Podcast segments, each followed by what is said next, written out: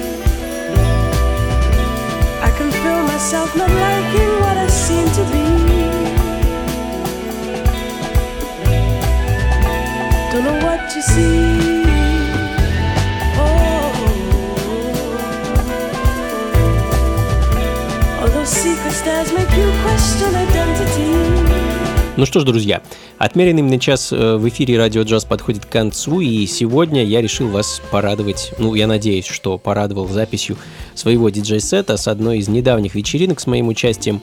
А, кстати, в преддверии очередной вечеринки функции фанка, которая пройдет уже в ближайшую субботу, 27 августа, в московском клубе Powerhouse, что на Гончарной 7, дробь 4. И вот, собственно, такую, ну и не только такую музыку, там можно будет услышать, э, так сказать, в моем исполнении с 11 вечера и до самого утра.